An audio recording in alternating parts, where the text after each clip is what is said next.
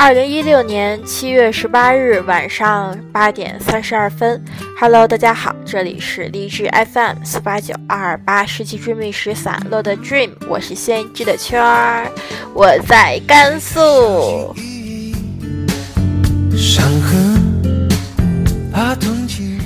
这两天跟我妈妈来甘肃一块玩啊，呃，甘肃和青海。那个青海湖那边，然后西宁那边，然后在兰州这边，其实是我妈妈过来开会，然后就顺道把我给带上了，然后让我一块儿体验一下祖国的大好山河，对不对？说你要出国了，你祖国这点地儿你还没逛好，你到时候出去让外国人笑话，你自己你都不知道。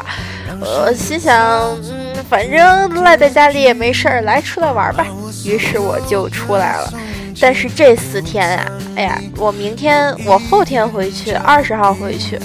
但是我跟你们说，这几天我去，真的不是一般的尴尬，就是超级尴尬。而且我也感受到了很多不一样的东西吧。所以今天来分享一下我这趟西北之行的所见所闻所感。别再持续分析，这爱不仅仅呃，第一天我去了中山桥，那个桥据说是黄河上面第一座桥，是德国人在一八几几年的时候，也就是距今有一百多年、二百年了都，就是他们建的，在中国他们建了一批桥，其中那个桥也算是一个。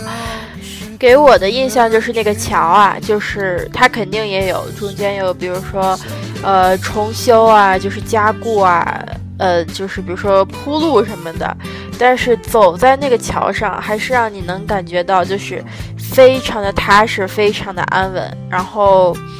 看那个就是上面那些梁子什么的，都是严丝合缝的，包括一些地砖啊什么的。就是让你感觉到德国人的工艺，他们那种工匠的那种精神，就是像这座桥一样，就是仍然特别结实、特别稳固，让你走上去特别踏实。就是做事情细致入微，真的是一点一滴、认认真真的在做。所以，相比起比如说国内有的桥啊发洪水啊就冲垮了，真的是。他们这个民族，从那个时候就开始延续下来这种精神，是挺值得让我们学习的。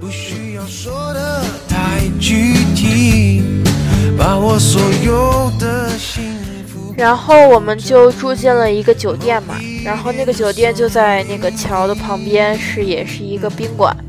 然后那个宾馆，我觉得吧，啊。我可能是城市里面娇生惯养的小公主，就觉得那个宾馆好脏啊，又脏又臭的。然后我跟我妈抱怨的时候，这宾馆怎么这个样子？然后她说：“你怎么这点苦都吃不了啊？你当全国人民都是一样的生活水平啊？肯定不是的，就是尤其是像北上广这些地方，就是。”和别的城市相比，真的是差距特别大。要不然，为什么说北京是全国人民建设的北京啊？就是说，真的是。贫富差距特别大，所有资源都在往北京弄，然后把北上广这些地方建得特别特别好，特别繁华。但是实际上，就是落后的地方，中国落后的地方也有很多。其实我上次去云南也有体会到，就是真正山里的地方啊，还是就是不是一点半点，是整个大山区这种感觉。然后，挺让我怎么说呢？挺让我惭愧的，自小长生在长在大城市里面，就是没有机会去看到这些不一样的东西，然后让我还觉得现在东西理所应当的，我觉得真的挺惭愧的，真的是需要珍惜身边，并且明白这个世界上面就是还有很多很多人，他们过着和我不一样的生活，然后。珍惜现在吧。不需要说的太具体，把我所有的幸福都整理。我妈她就说我嘛，说你怎么这点苦都吃不了啊？就脏怎么了？你怎么这么多事儿啊什么的？然后前两天其实我又坐车坐好长时间，跟我妈还有他们几个呃同事一块儿坐车，从兰州坐到青海湖，然后坐到西宁，然后再坐回来，这样就是一天得在车上得有没有十个小时，也有七八个小时了。然后那个路啊，真的是颠到不得了啊！它那个路它没有修得很好，就是中间有很多井盖啊，然后这个乱七八糟的，然后就让你鼓油鼓油的那种感觉，感觉跟不知道你们有没有坐过那个北京的那个特巴，就是双层公交车的第一排，就是它如果要开快了，比如说路路上有一个井盖，就呜一下，就跟过山车一样。回头，呃，你们可以在自己的城市的。那个公交车上的二层的第一排，你们可以亲自体验一下，真的是非常的酸爽。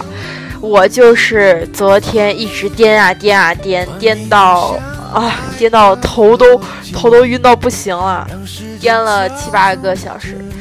然后早上也起得特别早嘛，五点多就起来了，然后一直在颠啊颠，然后当时还下雨什么的，然后就心情特别不好，觉得巨烦，然后巨冷，然后就是巨颠，就是这种感觉，然后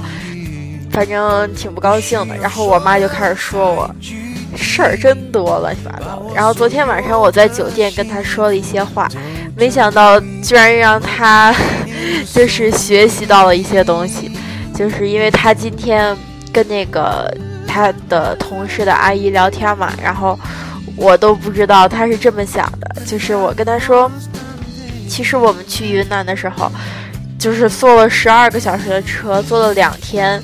而且走的还是山路。山路它是没有那种水泥地的嘛，都是那种山路，而且是七扭八歪的，就待会儿这边倒，待会儿那边倒，待会儿就就就那个坐海盗船似的这种感觉。然后，但是我跟他说，就是如果我们同学要是一块出去的话，就比如说我们班的小孩儿都是跟我一样大城市里面长大的小公主、小小王子们，就就会一块抱怨啊，说这路怎么这么颠？包括在路上的厕所，真的是一次又一次刷新了我对厕所的忍耐程度，真的是纯天然无公害。然后包括比如说酒店，如果要是稍微脏一点啊，就是大家肯定都感受一样。但是跟我妈一块出去的话，就就感觉你稍微抱怨一下，她就觉得你吃不了苦。但是跟我们同学一块出去的话，就感觉大家一块在同甘共苦，你这种感受，别人也在这种感受，大家一块坚持一下就完了，这种感觉。但跟我妈一出去就是挺那什么的。后来她跟那个她的同事阿姨说。说还挺让他觉得反思的这件事情，就是小孩不是吃不了苦，但是有的时候你要是想随时随地的，就是这么教育他，这么想告诉他一些东西的话，可能会适得其反。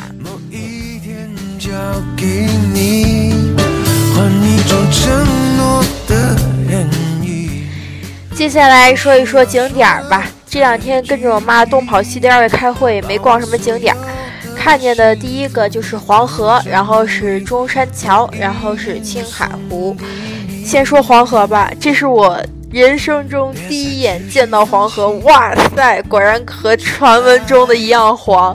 真的是我没有想到黄河原来真的是黄的呀！不要笑我，不要笑我，我比较无知。它那个就跟就是水里全是土。然后再滚来滚去的，但是你站在那个桥上或者边上就不会感觉说，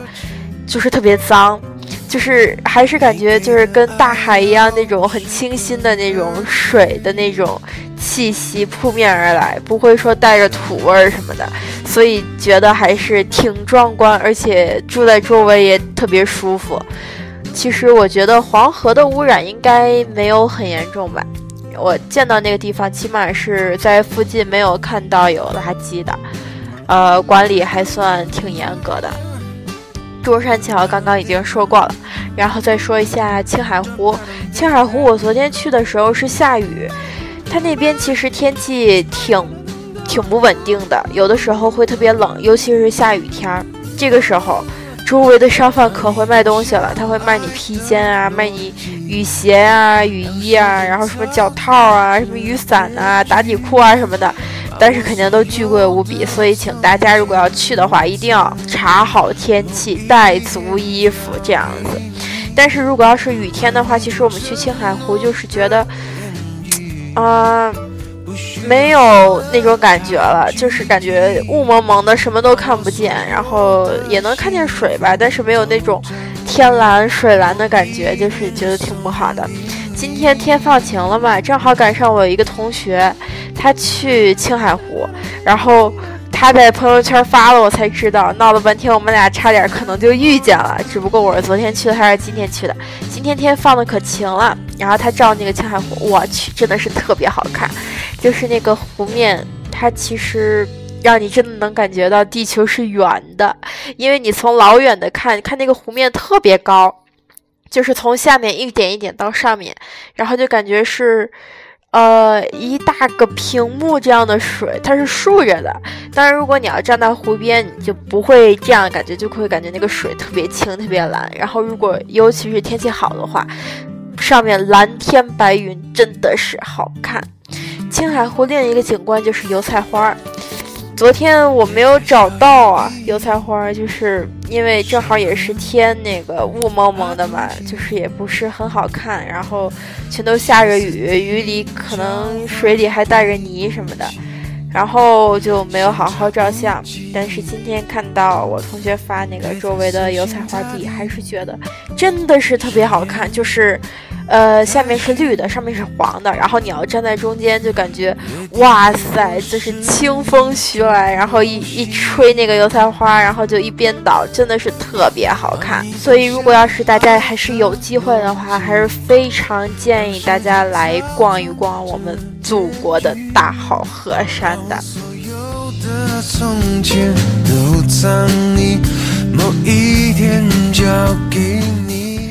接下来要说的呢是昨天我跟我妈去他们那个一个饭局，然后其实我个人是非常不擅长应付这些饭局啊饭桌上的这些东西的，然后又是跟着我妈去的一个可有可无的跟班，然后就是觉得超级尴尬，不行，除了尴尬，我不知道用别的词来形容，就是特别的尴尬。不过幸好什么呀？昨天那场饭局嘛，就是这两天其实全是饭局啊，就是只有昨天晚上那场，就是，呃，他们开始聊一些关于孩子的话题，这样就是让我觉得稍微找到一点话题嘛，就是没有特别那么尴尬了，呃，所以我想说的是呢，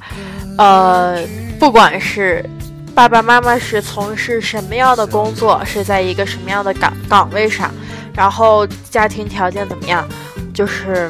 天下父母心啊，对孩子的感情真的是一样的。尤其是不管孩子你长多大，你不管是十几岁还是二十几岁，哪怕都都成家立业有孩子了，父母还是一样会担心。昨天主要说的是孩子，比如说出去上大学了，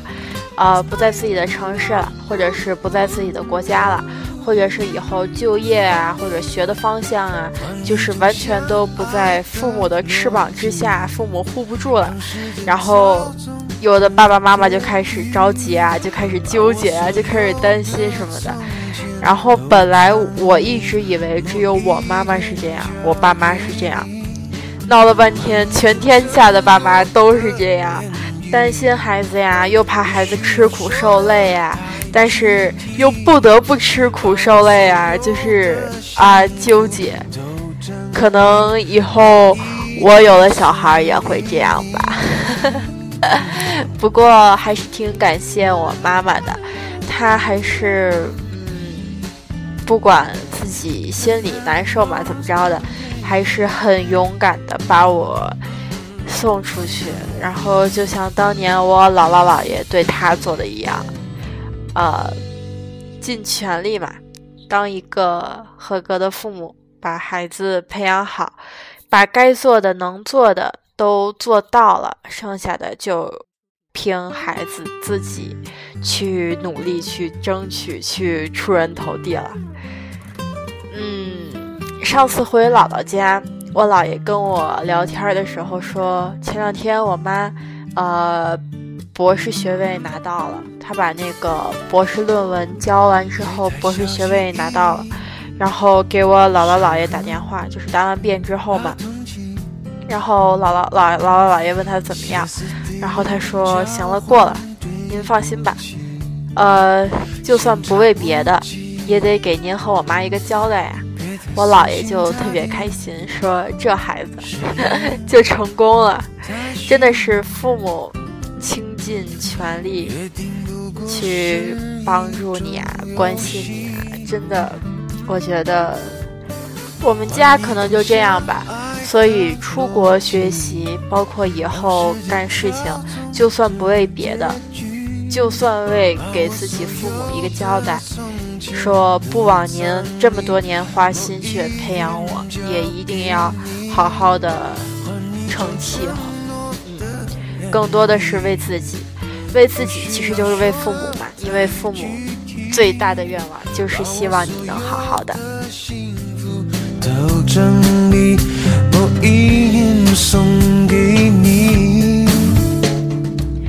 好啦，最后一点我想说的是呢，今天我去，我有幸随我妈妈一起去参加了那个参观了一下甘肃的那个戒毒所，就是里面全都是吸毒人员，然后进来来戒毒的，然后戒毒期限基本上为两年，然后我进去参观了一下，呃，我对这一点有收获的是哪儿呢？因为他们今天开了一个研讨会，就是关于戒毒的。然后有很多教授啊、专家啊上来去讲话什么的，对我就是让我有感触最深的是，其中一位教授讲的说，这个人他吸毒了，要是想让他康复的话，那么你得从医疗方面、心理方面、社会方面这三个方面来帮助他，你不能说你光拿什么。衣物啊，什么药物啊，你把他医好了，就其他就不管了，然后就放他出来了。这种人他出来之后的复吸率就是非常高。其实这件事情你看上去，其实医疗方面是最直接、最核心的，对于吸毒人员的一个就是治疗。但是其实它有很多其他的客观因素，比如说社会上的他的朋友圈啊，他的家庭啊什么的。然后包括他心理，他心理上的变化什么的，这些你都得是去从方方面面去来干预，去来去来治疗，这样子才能让他彻彻底底的，就是变回一个正常的人。这件事情给我的感受就是说，其实很多事情都是一样。我之前对戒毒也不是很了解，就是从小受过一些什么远离毒品的一些教育什么的。对于戒毒，我也想的很简单，就是，呃，把毒品隔离开这个吸毒人员的生活，然后用一些其他的药物来代替，或者一点一点的让他就是可以摆脱毒品。我想的很简单，然后但是今天听完这个讲座之后呢，就是突然一下子就觉得想事情果然还是应该全面想，所有事情都是这样，就是有的时候你可能看到一个事情。它最简单、最直接、最核心的东西，可能你直接从这个角度去想这个问题，就是，呃，是最直接有效的。但是可能，如果要是想把这件事情干好，或者想明白、想清楚的话，我觉得这是远远不够的。客观因素有很多很多，而且各种干预因素其实都是。这些你看起来很不起眼的事情，就是累积起来，其实它是很可能可以跟主观因素平起平坐了。呃，让我觉得以后想问题啊什么的，果然还是应该全面想，就是换角度嘛，然后尽量避免不识庐山真面目，只缘身在此山中，就是跳出来看，从各方面看。要是没有这个角度的方向呢？我觉得首先是从，呃，比如说你看一个人，他的个人性格、他的办事方法和行事风格，这是最直接的。还有他行事的目的，跟他的利益挂钩是什么样的利益，然后这个利益会不会就是影响到什么？然后包括他的家庭，他的。那个背后因素，包括他的朋友圈，包括社会地位，他的教育程度，然后他身边的环境，嗯就差不多了。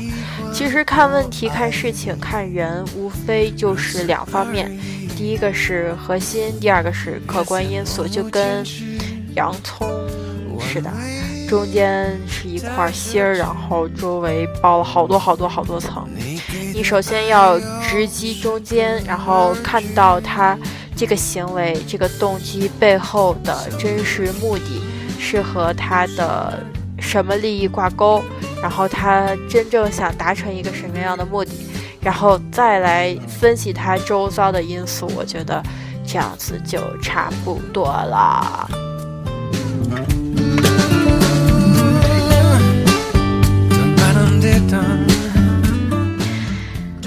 总之呢，出来玩一趟也挺好的。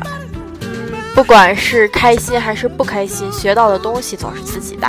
所以呢，我还是非常建议大家可以多出来体验体验旅旅行啊，然后包括平时在生活中多参加一些活动啊，就是多有一些经历嘛，来丰富一下个人阅历。这样子，我跟你们说，就是参加了总比不参加要好，真的。